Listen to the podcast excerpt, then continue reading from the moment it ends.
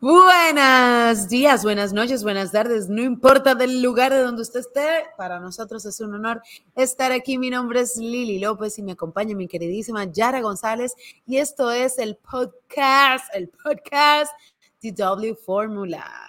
¿Cómo estás? Así mismo. Hola, mi amor. Súper bien, súper bien. Aunque estamos muy felices porque la carrera fue buena estamos tristes a la vez porque ya se acaba esa temporada eh, de Fórmula 1 del año 2023 y todos los fanáticos y todo lo que vemos este deporte ya tenemos que esperar a marzo 2024, pero desde ya súper llenos de expectativas y emocionadísimos con lo que va a pasar en la temporada del año 2024. Yana, mira, yo, yo te confieso que por un lado, la Fórmula 1 me pone en una situación un poco difícil, debo de confesarlo, porque yo sé y he aprendido con todo lo que me ha pasado en la vida que usted tiene que aprender a vivir en el presente y que no puede preocuparse y mucho menos ocuparse del futuro. Pero mire mi hermana, yo, yo no sé, pero yo me atrevo a decir que el mes del año que yo más espero después de mi cumpleaños y de Navidad es marzo. Entonces, nada, antes las carreras terminaban un poco más cercano a diciembre. Recuerdo que en el 2019 terminó como en diciembre, que incluso hicimos fiesta de Navidad y todo. O sea, como que lo pudimos juntar. Y entonces de repente, ya se acabó. Y eso que hubo un en la carrera, en, en la temporada, eran 23 carreras y se hicieron 22 solamente. Y era más esta carrera que en el 2019. Sí, tú pudiste ver las prácticas, la clasificación. Honestamente, he tenido mucho trabajo, no pude ver nada. No vi las prácticas, escuché y leí sobre las prácticas y escuché y leí sobre la quali también, pero no la vi. o sea, la empecé a ver, pero no la vi. Escuché vi la quali, vi la quali uno solo, no pude verla completa. Bueno, pues mira, aquí de una vez podemos entrar en materia con la clasificación de este fin de semana, el Gran Premio de Abu Dhabi. Eh, definitivamente un gran premio muy bonito. Eh, o sea, los que lo vemos en televisión, es un, premio, un gran premio, un circuito que se ve súper lindo. Em, el grid para la salida de, de, la carrera del domingo fue Verstappen, salió de primero y Leclerc de segundo. Piastri sorprendentemente, y me encantó ver ese resultado, en la tercera posición, Russell desde la cuarta, Norris desde la quinta, otro resultado súper lindo, Lili.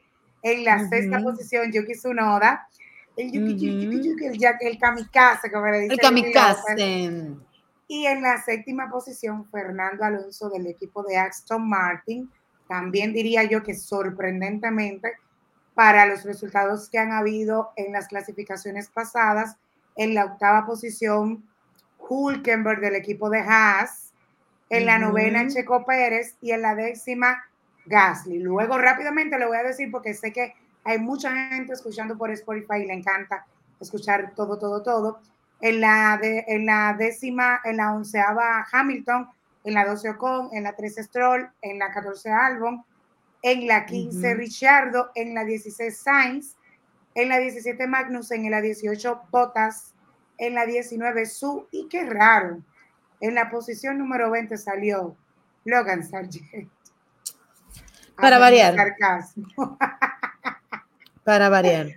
Mira, em, iniciando con el tema de la carrera, em, honestamente que yo creo que Lili me hubiese sorprendido bastante poder tener un resultado diferente a la salida de esta carrera.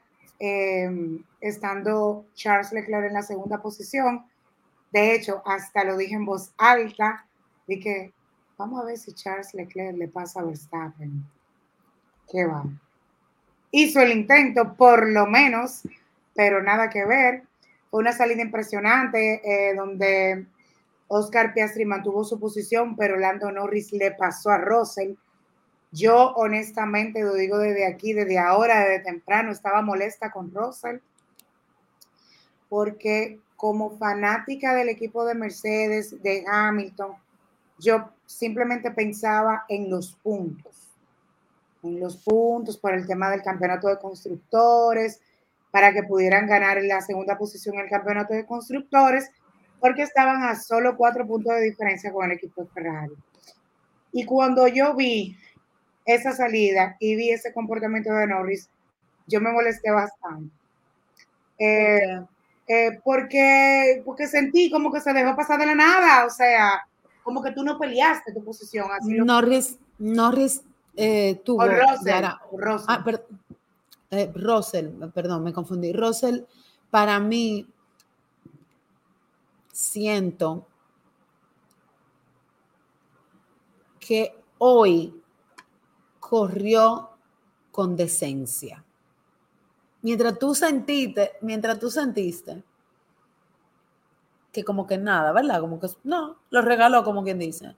Yo sentí que hoy fue muy decente. Tú sabes que yo tengo mi tema con él y su prepotencia. Pero ahí es que llega, ahí, pero tú me estás dando la razón, porque tú sabes que él muchas veces quiere ser más agresivo de la cuenta, más, mm, no me deja pasar, o sea, fue muy dama, fue muy caballero. Exacto, qué bueno, está creciendo.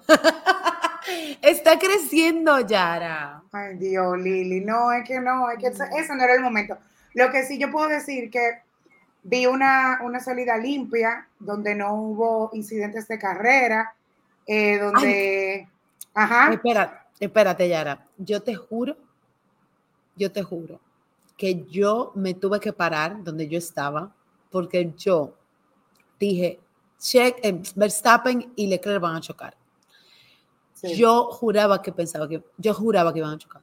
Te lo digo. Yo me puse mala, ando un video por ahí porque estábamos en el junto formulero algunas chicas de la comunidad de mujeres en fórmula. Gracias María Alonso por la invitación. Y se ve un video que grabaron y yo te dije, porque también, gracias a nuestro estimado Fernando Sena, que nos acompañó con su esposa Yana Cueto, con su hermana Michelle. Deberíamos de ir mañana al programa de él. Entonces, yo justamente en ese instante, eh, Fernando estaba sentado al lado de mí, tú me veías como tú y yo nos ponemos, Fernando, hoy era mi Lili López. Ah, es verdad, él estaba Claro, no, porque ah, nosotras dos nos, entre las dos nos topamos, nos paramos, yo no me paré, porque yo no estaba contigo, y casi siempre nosotras, siempre en la salida nosotras dos nos paramos y nos ponemos y nos topamos, mira, ah, y nos agarramos, así mismo, yo tenía a Fernando que le iba a tumbar el hombro. Cuando estaba Leclerc en la en, la, curva, en la primera, en la primera curva. Yo dije, ¿le va a pasar? Y Fernando, ay, hombre. Fernando, y tú le tienes esperanza, Leclerc. Y yo, sí, yo le tengo fe. Y yo, esa fe se me acaba de ir. Mira, Yara, antes de que sigamos con la carrera, vamos a quedarnos, quiero hacer un paréntesis ahí en la arrancada, por lo siguiente. Yo hoy eh, vi por primera vez una carrera de F2 completa desde el principio. Y debo decirte que me enamoré, que de hecho me comprometo aquí en DW Fórmula a empezar a hacer comentarios aquí en nuestro espacio de la F2 siempre antes de hablar de la F1, ¿de acuerdo? Ok. Hacer como un resumen bien, bien, bien, bien eh, bien resumido para no quitar tiempo a lo que nosotras ambas hablamos, pero entiendo que es muy importante porque ver la F2 hoy me hizo entender muchísimo por qué Logan Sargent y Piastri y Yuki conducen de esa manera. Dicho esto, ahora también entiendo por qué Charles Leclerc conduce de esa manera. Ok. Mira, la F2, sabes que son, son, el, son el mismo circuito, pero son más pequeños. Las, eh, perdón, la cantidad de vueltas es menor en la F2. Entonces, eso permite que lo que nosotros estamos viendo en 58 vueltas, ellos lo hacen en 35 vueltas, por ponerte un ejemplo, ¿de acuerdo? Eso hace que ellos sean muy rápidos, ¿cierto? Porque tú tienes poco tiempo y de hecho tienes poco tiempo también para cambiar gomas. Por ende, tú no desarrollas, y esto es un comentario que ojalá alguien que sepa más que yo de esto me confirme si mi análisis es correcto o no. A las personas que puedan poner comentarios, yo se lo agradecería que me corrijan. Pero es lo que a mí me hizo entender por qué Charles Leclerc, Yuki Tsunoda, Logan Sargent y Piastri en ocasiones hasta cierto nivel mantienen el ritmo y el rendimiento de las gomas y en otro espacio y después de ese nivel entonces van en decadencia. Y es eso, Yara. Si en la F2 corre, fíjate que Leclerc es muy rápido en las quali, pero cuando le toca ritmo de carrera, nada más en las últimas dos carreras ha, hecho, ha tenido un buen ritmo. Ha tenido un buen ritmo lo que me da a entender a mí que puede ser que ya él esté preparado para mantener eso. Ok, fíjate que pasa casi que igual con Russell, pero no, no pasa con los pilotos que tienen mucho tiempo. ¿Qué pasa? Que el rendimiento de los pilotos que tienen ya mucho tiempo en la F1 es un efecto del carro en mal estado, pero no de ellos. ¿No te ha estado? Piénsalo ahora así como rápido. cuando, cuando Hamilton empieza a caer, no es Hamilton con su conducción, es el carro que no responde de alguna manera. Verstappen, recordemos que Verstappen no hizo F2. Recordemos que Verstappen saltó de F3 directo a, F1. Entonces, esa... Eh, y le tomó años, y le tomó años. Claro, ahí podemos decir que lo que Verstappen debió de aprender en F2 lo aprendió en F1. Entonces, por eso, en su momento ya, digamos que de madurez en su conducción, no solamente emocional, sino también práctico en la conducción, pues él, no él sabe rendir gomas porque él no le ha quedado otra que aprender de esa manera. La mayoría de sus carreras han sido en circuitos de F1, entonces él está acostumbrado a durar mucho tiempo en la pista dando vueltas. Él está acostumbrado a las estrategias y a los em, los overtakers, o sea, lo, lo, lo, cuando, cuando te toma, o sea, tú te adelantas porque entraste a los pits y sale a los pits en un momento, en el momento correcto, con la velocidad correcta. Por eso, para mí, esta es mi opinión por lo que vi hoy. Puedo estar supremamente equivocada, ¿de acuerdo? Por eso es que puedes ver que el carro para, para entrarlo en, en, digamos que las gomas, para calentarlas, los corredores que vienen de F2 le, lo hacen incluso hasta más rápido que los que tienen mucho tiempo en F1. Ok.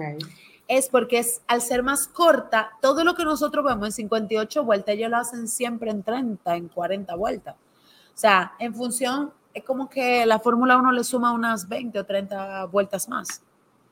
Entonces, por lo mismo, si te fijas y analizamos ahora un poquito la conducción de Charles Leclerc, no importa si Charles no sale de primero, él siempre iba a tener oportunidad de, acelerar el carro con todo y tomar la posición. Y es lo que aquí no puede hacer. Y por eso yo me atrevo a pensar que tampoco él reacciona. Yo sigo insistiendo. A mí me dicen que no, pero yo sigo insistiendo que él no reacciona. No, es que él no reacciona. Dicen que es el carro que no le responde, pero hoy el que vio la previa en el que vio la previa en Star Plus, valga la cuña, explicaron cómo es que se hacen los cambios para la salida y lo que pasa con el carro. Entonces yo siento, esa es mi humilde opinión, ¿verdad? Que él no reacciona. Entonces, si su tiempo de reacción es tan lento, Verstappen que reacciona así, siempre se le va adelante si coge la pole. Y si no coge la pole y lo coge en segundo, se le va adelante como quiera. Como quiera. Entonces, yo, eh, el que, el que sigue eh, mujeres en fórmula y el que sigue o la que sigue doble fórmula sabe que mis pilotos, mi segundo piloto siempre ha sido Leclerc en potencial. Lo que ha pasado es que este año Norris y Alonso han dado tanto tanta emoción y me han demostrado su capacidad que evidentemente Leclerc no porque está perdiendo, es porque Alonso, tú sabes, Yara, que me conquistó. Y Norris es nuestro niño y ha, ha, tenido un año muy bueno, mucho mejor que los otros años. Lo que demuestra es el hecho de qué implica estar tú tanto tiempo en un, en un practicando, el efecto que hace esa práctica, ¿de acuerdo? Entonces, eh, cierro paréntesis, para darte la razón, porque si bien es cierto, yo, yo sabía que Leclerc no le iba a ir adelante a Verstappen, lo que me asustaba era que llegaran al punto de chocar, de que Verstappen se lo llevara, siéndote muy honesta. Continúa. Sí, no, y que ahí, ahí era que llegaba mi emoción, entonces me dieron ni que nada, no va a ser nada, y yo, ah, yo decía buen M, porque yo quería ver esa acción, Lili yo quería ver esos momentos, aunque le pasara y yo, y lógicamente Max le volviera a pasar. Tú sabes que eso es lo que le, le, le da mucha, mucho dinamismo a las carreras, eh, esos adelantamientos, em, como lo que pasó en la carrera pasada, que él tomó de sorpresa a Checo Pérez y le pasó ya en la última curva para finalizar la carrera. Entonces son como esas cosas eh, esta carrera, eh, este gran premio, no es un gran premio que, no es un circuito que, regularmente tú lo vas a ver como, como con temas de, tener safety car, eh, de que estén chocando. Bueno, pasaron cosas. Ya, ya, no me digas. Estoy volviendo, espérate, espérate, espérate que yo, espérate, no me interrumpa. Que hoy en la mesa donde estábamos, estábamos hablando de eso, porque hay una persona que nosotros estimamos muchísimo, no voy a mencionar su nombre, y todavía no lo supera. Pero es un circuito que... Está traumatizado. Sí, Jazz Marina, y no era eso lo que iba a decir, pero el comentario venía como para la chercha también. Pero Jazz Marina y de verdad, definitivamente en el circuito de hoy se vio así.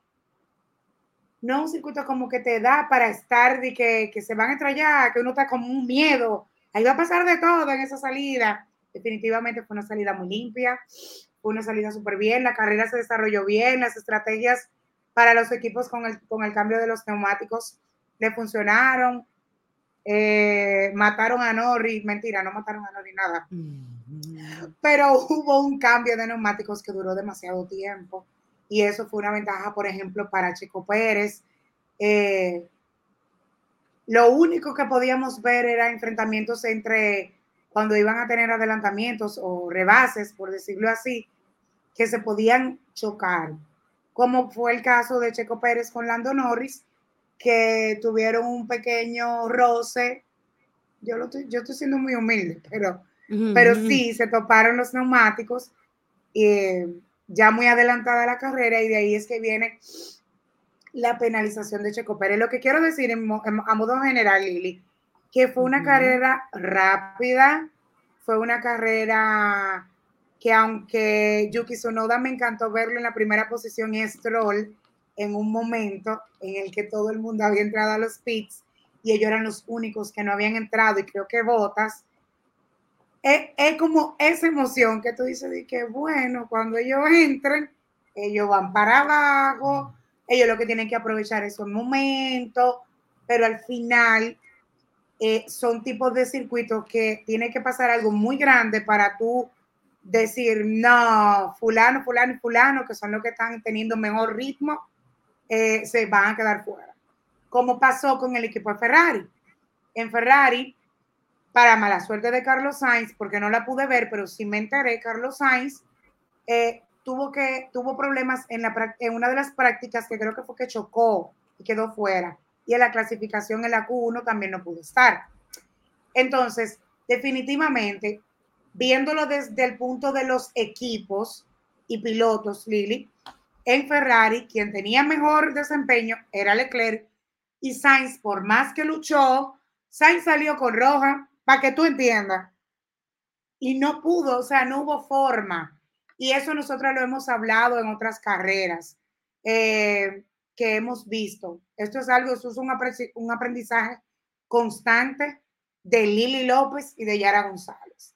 Hay circuitos donde los pilotos no tienen el mismo desempeño. Igual pasó con Mercedes. Russell tenía mejor desempeño que Hamilton. No había forma de que Hamilton estuviera en las primeras posiciones. No había forma y se vio desde el principio. Al igual que su noda de Alfa Tauri, tuvo muchísimo mejor desempeño que Richard, que de hecho salió desde la sexta posición y quedó en la sexta posición. Espera ahí. Espera ahí, que tengo, yo sé que el acuerdo es que tú digas todo tu comentario y después yo lo mío, pero... No, no te preocupes, mi amor. Tengo que decir, yo te digo. Tengo que decir esto, mira, qué bueno, porque esta es otra lección que aprendí hoy de la Fórmula 2. Resulta, mi querida Yara, que hoy gana el campeonato de la Fórmula 2 el francés que se llama Theo, Theo Pourchaire, ¿ok? Y le gana al neerlandés, o sea, el de Países Bajos, igual que, que Verstappen. Pero increíblemente, mi querida Yara, Theo no ganó la mayoría de las carreras en primer lugar. Y tampoco el neerlandés, estoy buscando aquí la información, el nombre para decirlo con, con propiedad. El, el, campeón 2023 se llama Theo Porcher, como te dije, ¿verdad? Entonces, de la F2, aquí está, Fórmula 2, que también lo sigo, y ahora yo, ya tú sabes, mi amor, te enamora de esos nenes. Y el que queda en segundo lugar, no es, aquí, aquí lo tengo, tengo el, team standing, damos segundo, drive standing, es Vesti. El que queda en segundo lugar es Frederick, Frederick Vesti de Prima, de Prima Racing y Teo de Art Grand Prix. Y en tercer lugar quedó Jack Dohan. Y Teo gana por 203 puntos y Vesti gana por 192 puntos.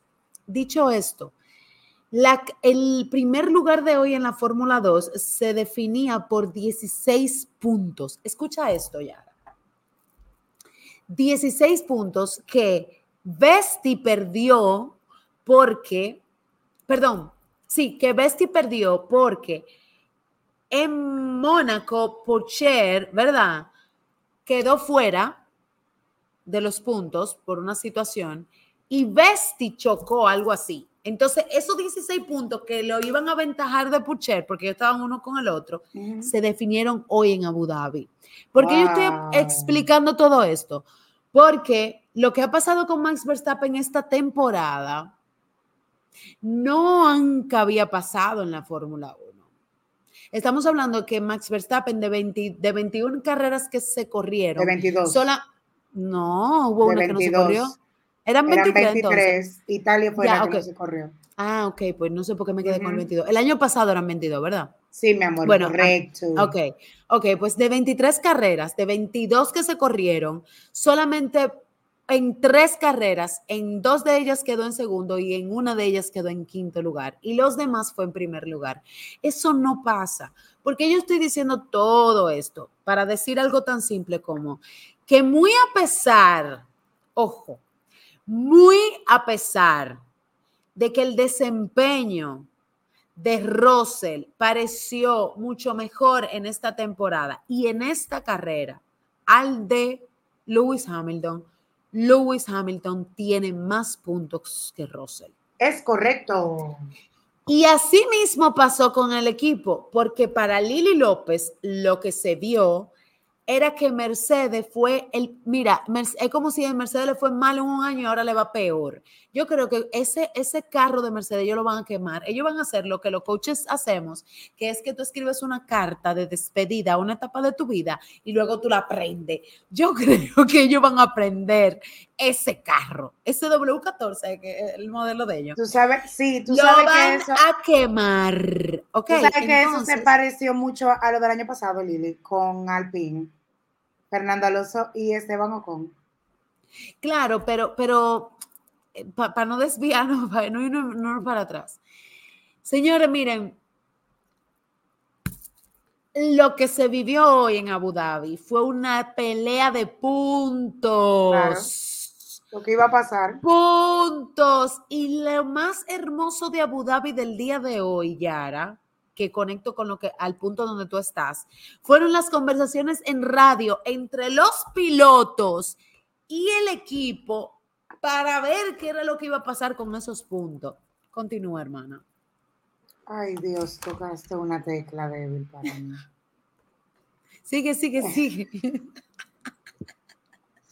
Entonces, definitivamente, eh, en Abu Dhabi se vio, como tú dijiste, eso, y los equipos, eso mismo, los equipos tenían buen desempeño, un piloto más que otro, en el caso de su nodo salió en la sexta posición, logró estar en la primera, logró bajar, logró subir, quedó en la sexta posición, que hasta ganó el Drive of the Day.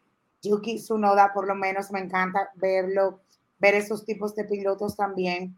Eh, llevarse por lo menos el premio de, que el público lo reconozca.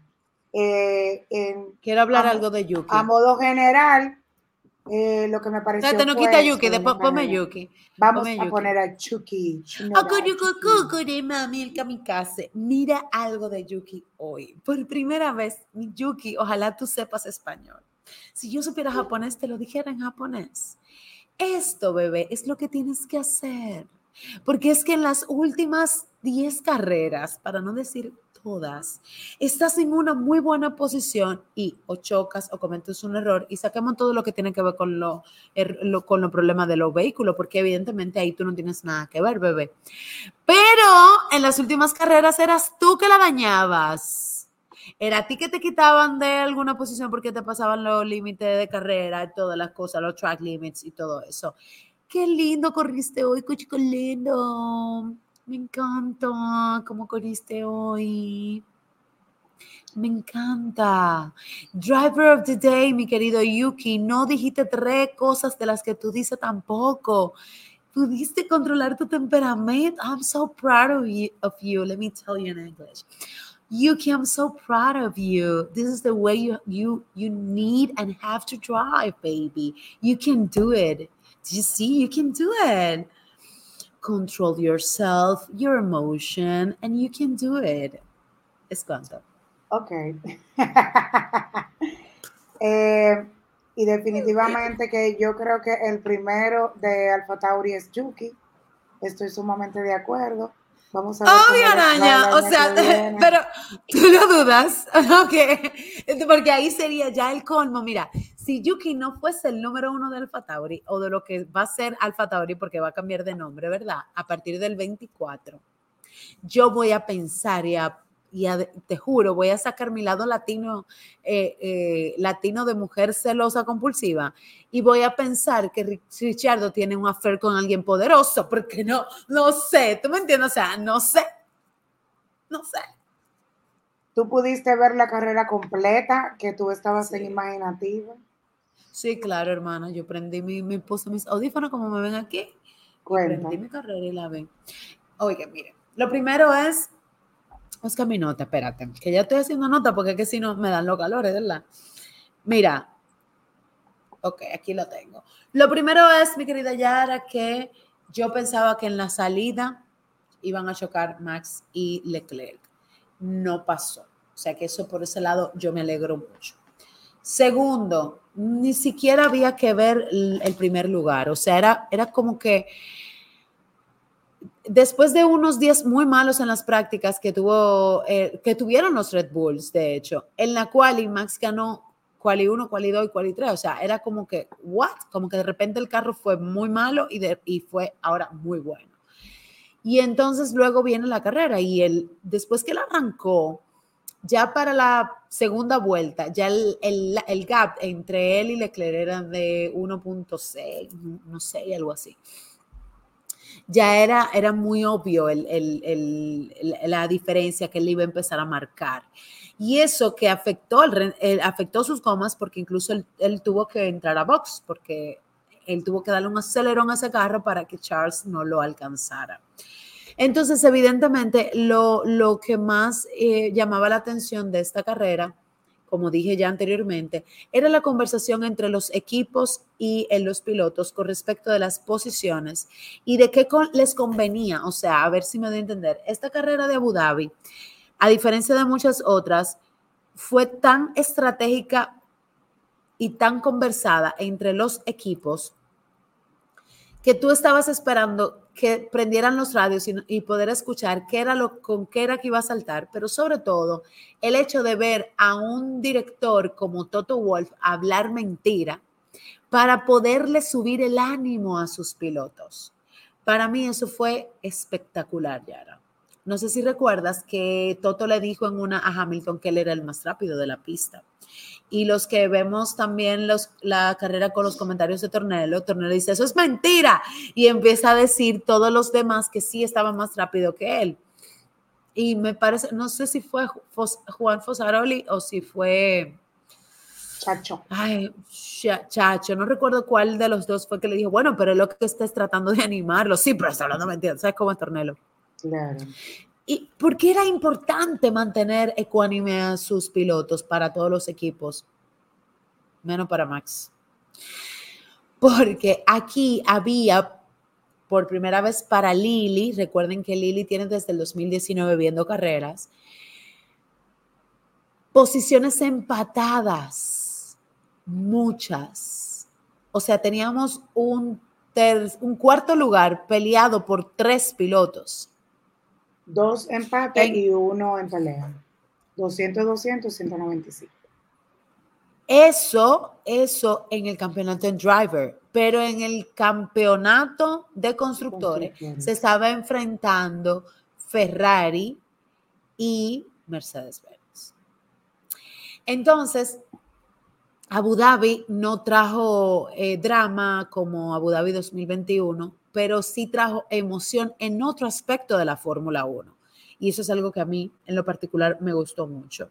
¿Qué me gustó mucho de la carrera? Ver a los más pequeños y cuando me refiero a los más pequeños, me refiero a los, a los con mala suerte de algunos equipos, de alguna manera u otra creando el entretenimiento de los overtakes, de los rebases, de voy a luchar, que no podíamos ver en el primer lugar. Entonces tuvimos un Russell muy activo, tuvimos un Leclerc, ni se diga, tuvimos un Sunoda, tuvimos un Hamilton intentándolo con Alonso varias veces, em, tuvimos un Stroll también desempeño. los únicos que le estaban yendo mal fue como que los Alfa Romeo, como que no dieron nada de qué hablar. Y los Haas, ustedes saben, son Haas. Haas siendo Haas.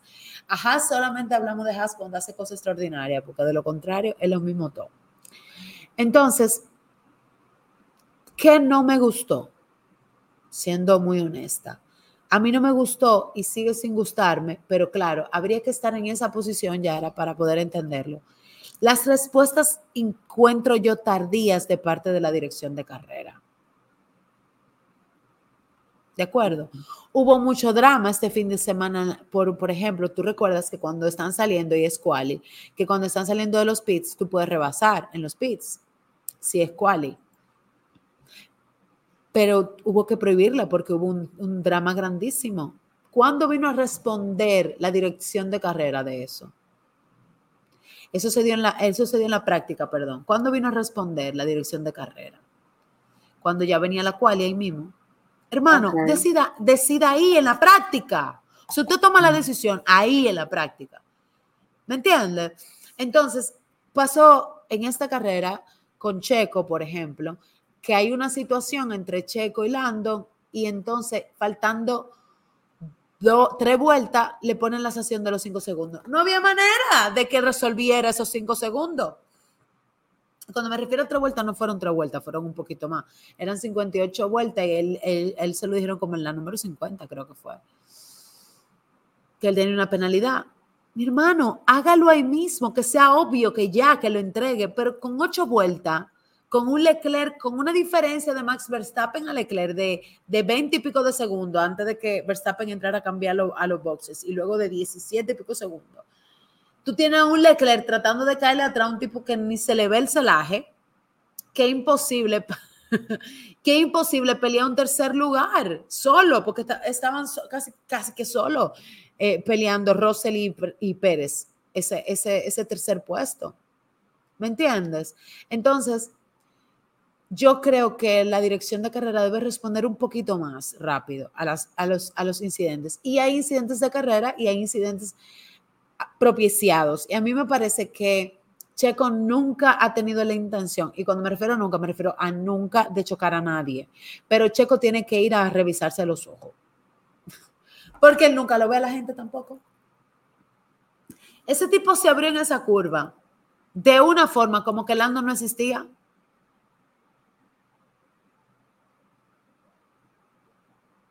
O sea, como que no existía como, espérate, como que no existía, pero me voy, me voy más lejos. No solamente él, él reclamó y dijo que no era culpable él en medio de la carrera. Entonces, sí quiero, sí me gustaría como fanática que la dirección de carrera como que respondiera un poquito más rápido. Sí, eso sí, pero eso, se viene hablando desde hace mucho tiempo es lo único como que yo, Abu Dhabi, a mí no me molesta Abu Dhabi, la gente tiene que entender eso.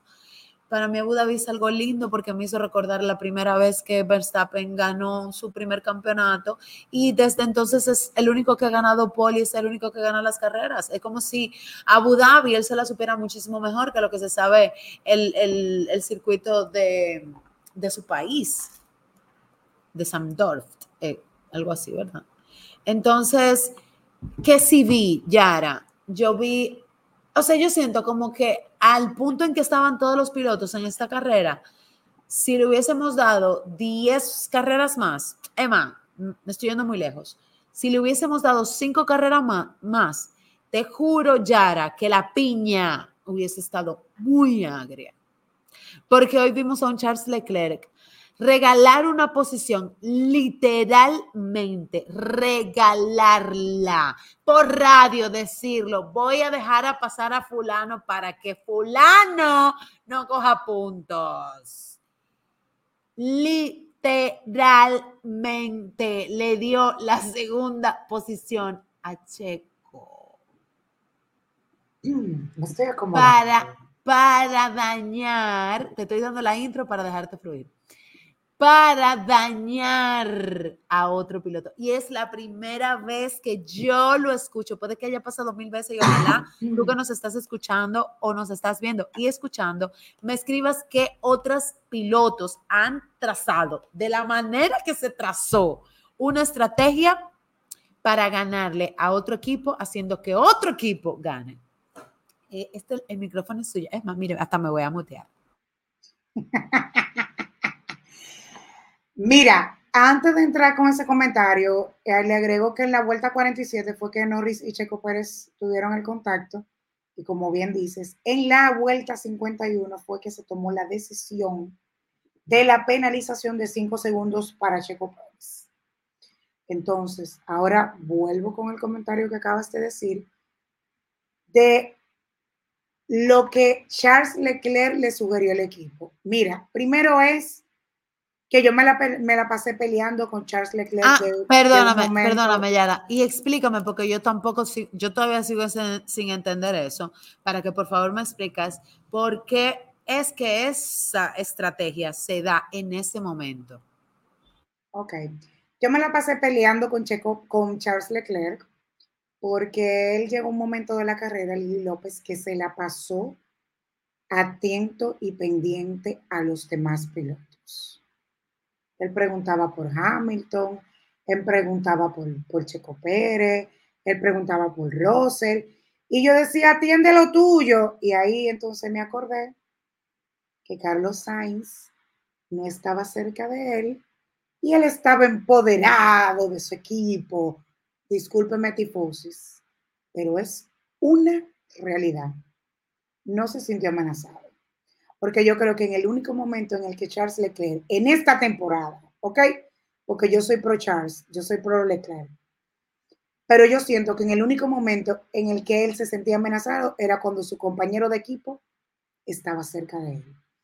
Entonces, como él se la pasado, se la pasó desde hace rato en eso, llega un momento en el que penalizan a Checo Pérez en la vuelta 51, faltando siete vueltas para acabarse el Gran Premio de Abu Dhabi.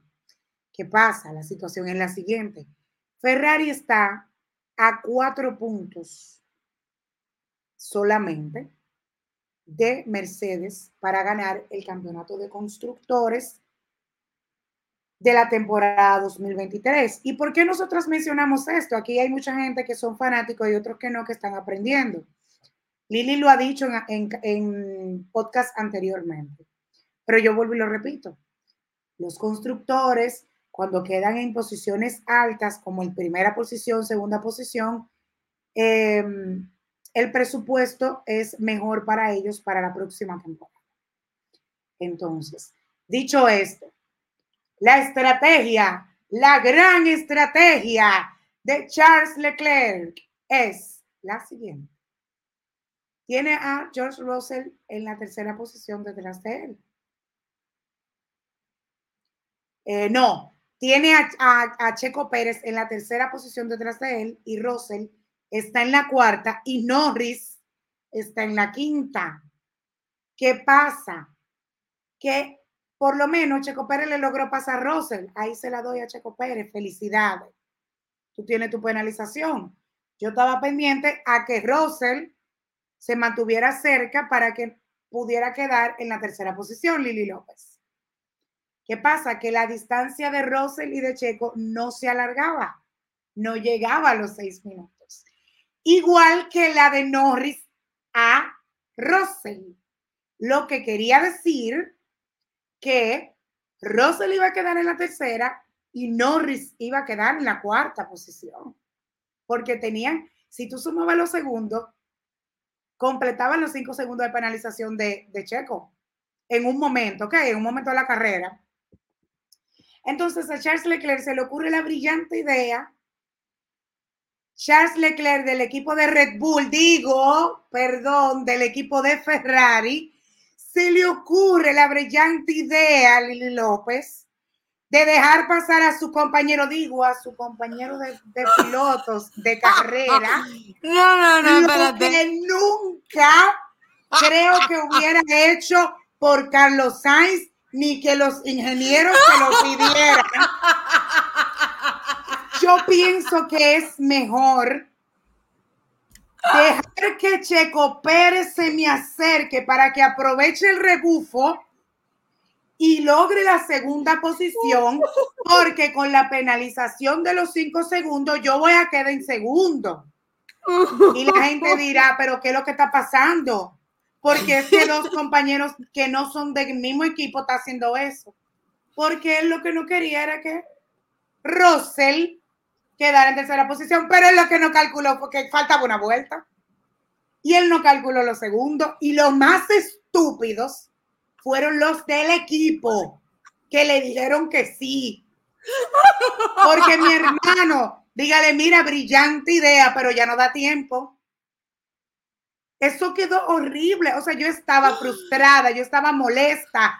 Yo dije, eso no puede ser posible, porque está bien que tú quieras tener una estrategia, pero hazla a las 51 o a las 52 vueltas desde que le cantaron la penalización a Checo Pérez, para que pueda agarrar distancia. No pudo, no le salió. Al final yo estaba de que Ferrari ganó. Y después cuando yo vi, mi amor, él no calculó, a él se le olvidó Hamilton Hamilton quedó en la novena posición.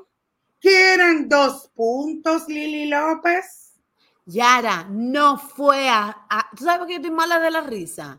Porque no fue Leclerc. Leclerc no puede ver hacia atrás. Leclerc está viendo que detrás, o sea, cuando digo hacia atrás, es allá atrás el fondo. Leclerc está viendo a Max Verstappen delante de él y a Checo o Russell detrás de él, porque eso es lo que él tiene, retrovisores y, y, adelante, sus ojos adelante y los retrovisores. ¿Es así o no es así? Aquí los idiotas, ahora que tú lo dices, ahora lo entiendo. Aquí los idiotas son el, eh, fueron el equipo de Ferrari, lo dejaron ridiculizarse. Fue una ridiculez, o sea, usted es un ridículo. Ya tú me entendiste cuando yo te dije, cuando yo fui imaginativa, que yo te dije, el disparate que hizo Ferrari, tú me dijiste, no, fue Charles Leclerc. Yo sé que fue Leclerc que lo pidió, pero yo te puedo pedir algo, Lili López, y tú me dices, no, Yara, no lo hagas porque ya no te va a dar tiempo y vas a quedar mal.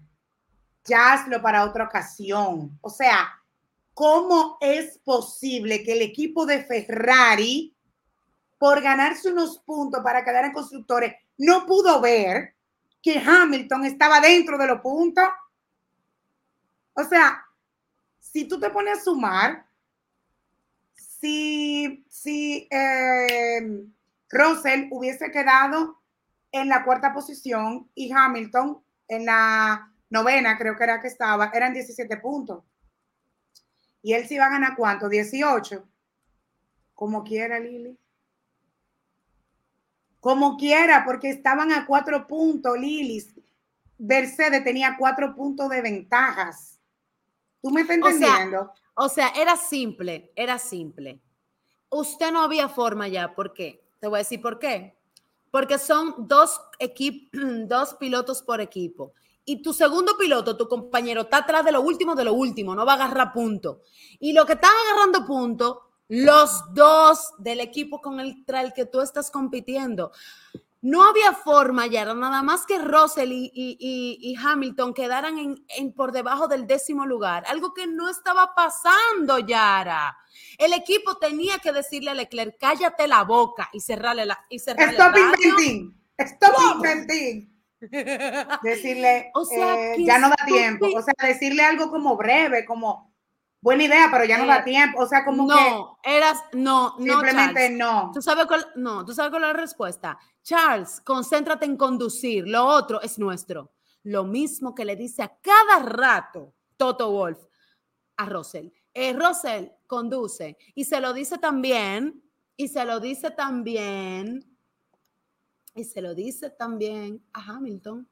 Claro. Ahora, tengo que destacar algo, mi querida porque con esta no me puedo quedar, porque si me quedo con esta, se me da una, me da una cosa en el corazón.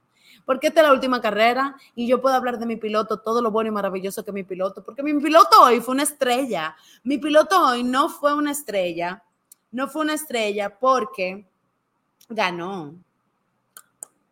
No, no, no. Mi piloto hoy fue una estrella por lo siguiente, mi querida Art, mi querida Yara González. Escucha esto. Max Verstappen dice en un momento de la carrera, cuando tiene Leclerc a 16 segundos, no, Checo Pérez estaba detrás de él, le dice al equipo, señores, creo que pueden entrar, eh, creo, no hay ningún problema con que entren a Checo primero que a mí a los boxes. No, eh, Checo estaba en tercero y Leclerc en segundo. ¿Por qué? Porque convenía que Checo entrara a los boxes primero para que avanzara a Charles Leclerc. Y eh, la ventaja que tenía, por mucho, Max, no le iba a perjudicar. Esto es simplemente un recordatorio para los haters de Max, que dicen que Max es un prepotente. No, vuelvo y repito lo mismo de siempre. Max es un campeón que no va a permitirle a nadie quitarle algo que a él, él por lo que él está luchando. Si él ya está en una buena posición, él va a ayudar a Checo porque al final son equipos. Ahora mi gustico.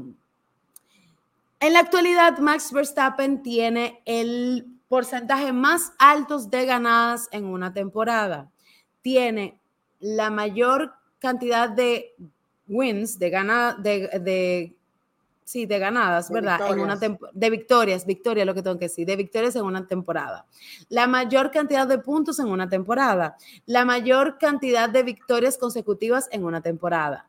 La mayor cantidad, el mayor cantidad de podiums en una temporada el mayor, la mayor cantidad de, de liderazgo em, por vuelta de una temporada. El más alto porcentaje de vueltas, eh, liderando vueltas en una temporada completa. O sea, perdón, la mayor cantidad de laps, ¿cómo se dice laps en español? Ay, Dios mío, de, sí, laps de vuelta. Exacto. La mayor cantidad de vueltas en una temporada el más alto porcentaje de liderazgo en vueltas en una temporada. Lo que que lo estoy leyendo en inglés, discúlpeme, estoy traduciéndolo al mismo tiempo. La mayor cantidad de victorias desde la pole. Perdón, la mayor, la, eh, no, la mayor cantidad consecutivas de victorias desde la pole, así es. La mayor cantidad de victorias desde la pole, que son dos cosas diferentes. El mayor, la mayor cantidad de puntos em, gap between first and second instance, eh, la mayor cantidad de puntos, de, la, el, la, ¿cómo digo español? Ok, la mayor, el más alto puntaje en diferencia de entre el primero y el segundo lugar en, la, en, en el standing. Exacto. Eh, la mayor, eh, espérate que, no, es que yo te iba a mencionar eso, que tú sumas. Sí, ajá, suma. El, o sea, es muy grande el gap, eh, la diferencia, el gap, diferencia entre el primero y el segundo es exorbitante en puntaje ahora mismo. Muy grande. Eh, la mayor cantidad, most consecutive races in the championship leader, eh, la, la, mayor cantidad de eh, carreras de, en un campeonato consecutivo y liderado, o sea, él siendo el líder. El, la, el, la mayor cantidad de puntos anotados de forma consecutiva, la mayor cantidad consecutiva de, estando en el dos, en, en, los dos primeros lugares. Recuerden que él en tres, solo entre carreras no fue primer lugar y en dos fue el segundo lugar. O sea que él ha, ha sido el piloto que más ha ganado primer y segundo lugar en una temporada. Ok. okay. Most has tricks in season. Eh, es el que más ha ganado los pit stops más eh, rápidos. de un, sí. de un, ajá, de un sí, de, piloto de en una temporada. Y es el, es only, te lo voy a decir, es el only. es el único. es el único piloto en ganar tres veces en un mismo país. Recuerden sí. que él se llevó a Estados Unidos sí. completo. Los, yes. los, tres de los tres de Miami, Texas y Las Vegas. Así es, tuvo 19 en, durante el 2023, 19 victorias, 21 podiums, más de mil eh, vueltas lideradas. Y ha de sido, esas 19, hay 13 que fueron Paul y Victoria, como lo dijiste. Pero ahí te uh -huh. digo el número. Okay. 13, que, o sea, el que él hizo 13, Paul, el que haciendo la Paul, ganó la, la victoria. Así es. Y finalmente, en la historia de la Fórmula 1, que fue lo que hablé al principio, en la historia de la Fórmula 1 ha sido el más dominante en una sola temporada. O sea, recuerden que le dije al principio que lo que pasó en el 2023 con Max Verstappen nunca había pasado en la historia de la Fórmula 1. ¿De acuerdo? O sea, ¿por qué? Porque la, las carreras se definen muchas veces por los puntos, como en efecto vimos ahora con la Fórmula 2. ¿De acuerdo? Entonces, ustedes me excusan, pero es el mejor. No puedo decir que es el mejor de la, de la historia, porque la historia es la suma de qué? De acontecimientos, ¿verdad que sí, Yara? Y ahora mismo el mejor de la historia de la era híbrida se llama Lewis Hamilton, el que más récords tiene rotos ahora mismo, ¿verdad que sí? Y el de antes de la, de la era híbrida, pues sabemos que Michael Schumacher hasta un, hasta un momento, porque en su momento estuvieron otros pilotos también. Sin embargo, lo que logró esa es mi humilde opinión. Lo que logró Max Verstappen con la temporada 2023 fue entrar a la historia de los libros de la Fórmula 1. Me encantó, 1. me encantó, me encantó. No puede, no va a pasar como un piloto que Nico, como Nico, que ganó en su momento una temporada. Listo, así ah, fue campeón una sola vez. Eh, o sea, ¿me entendieron? O como, o como Alonso, ojo, dije que no de la historia, recuerden, ¿verdad? Estamos hablando de una temporada. O como Alonso nunca le fue tan bien como a Max ahora, ni a Betel le fue tan bien como a Max le fue ahora en, en el 2023. Entonces, qué bueno, me alegra. Y a los haters que digan, denle en el carro de Max a otro piloto para que pase, eh, se lo dieron porque ese es un dato que lo voy a compartir a través de doble fórmula, voy a pasarte esa información, Yara, para que hagas un post con eso. Pero en esta carrera de Abu Dhabi, había prácticas que la aprobaron, la mayoría fueron los rookies que estaban conduciendo los sí, carros. Y adivinen, y adivinen que el carro de Max lo corrió un rookie y no le fue bien. Y eso el de no Pérez tiene... fue un rookie, yo creo que quedó en segunda posición, creo. Oh, ups. Entonces, eso. Eso. Y dos, y no menos importante, las últimas dos carreras, a Checo se le ha favorecido y no ha ganado. Porque para mí, lo que me dolió de esta carrera, Yara, es que Checo lo ayudó Max Verstappen y Leclerc. Y no ganó. Y cometió un error. Y cometió un error y cometió, y cometió un error, cometió un error que es de él. No quiere decir que yo tenga otro checo. Lo que con esto se confirmó ahora en Abu Dhabi, en Abu Dhabi otra vez se confirma que hay una gran cuota del piloto, de la conducción del piloto. Si el piloto comete errores y el carro le responde, pero comete errores, es como si no tuviera nada. Si es perfecto en la conducción y no tiene carro, es como si no tuviera nada. Si, si no, pregúntenselo a Hamilton. Y aún así, mira cómo Hamilton corrió esta temporada, que casi se la puso difícil. Si Hamilton hubiese sido ligeramente un poquito mejor, Yara, o menos mal, vamos a decir. No, y que, y que hubo carreras que, peleado. que a él le fue, que a él le fue mal y a Checo le fue mejor, o sea, donde estaban como muy cerca de punto, o a Checo se, o a Checo se salió y a Hamilton le fue bien y se acercaba un chi y viceversa, y, y, uno estaba como en ese trajín. Eh, se vio un momento en el que uno pensaba que podía ganarle la segunda posición eh, de los pilotos a Checo Pérez. O sea que Hamilton le dio agua de beber, en realidad. Claro. Entonces, dicho esto, y para ya ir cerrando, Abu Dhabi vuelve a mostrarnos otro lado de la Fórmula 1, sobre todo la, capacidad ahora exorbitante de Ferrari de convertirse en unos idiotas de la Fórmula 1. La posibilidad de que aunque tengas carro y te ayuden dos equipos, porque te ayudaron dos equipos, no ganes porque cometiste un error. Pero sobre todo vuelve la supremacía de Max Verstappen en Abu Dhabi. Paul, que gana Max en Abu Dhabi, posiblemente gane también la carrera. Mira, y quiero mencionar que dije que en segunda posición de la práctica 1 quedó el que reemplazó, el que tomó el monoplaza de Checo, no fue así. Fue Felipe Drugo, Drugovich de Aston Martin, no sé cuál Aston, ah, bueno, el de Alonso. ¿El de quién? ¿El de quién? Ay, te dice, Ojo, les aconsejo a que busquen los comentarios de Em, de Star Plus. Ah, no, porque eso fue en la prueba que lo explicaron.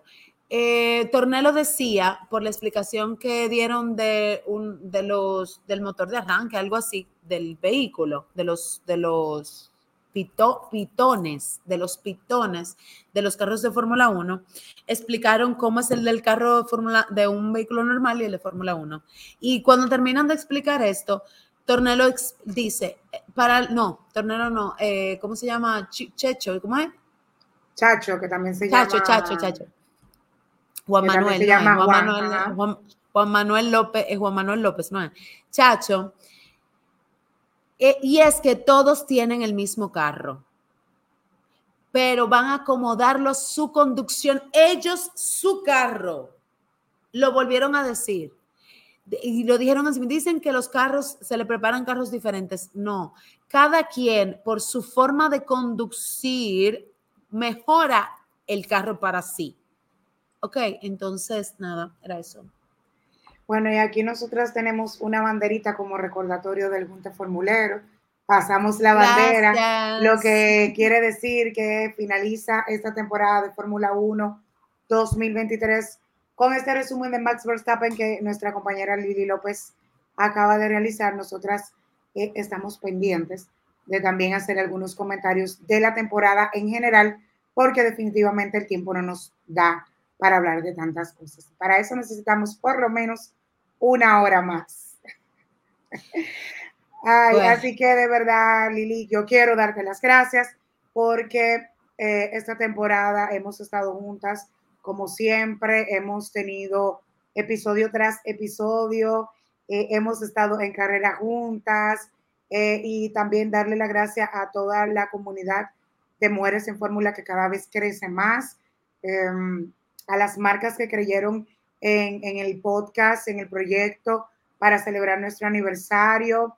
eh, a Influence By en la persona de Carlina y a toda esa gente que nos apoyó desde el principio de este proyecto, pero sobre todo hablando en el año 2023.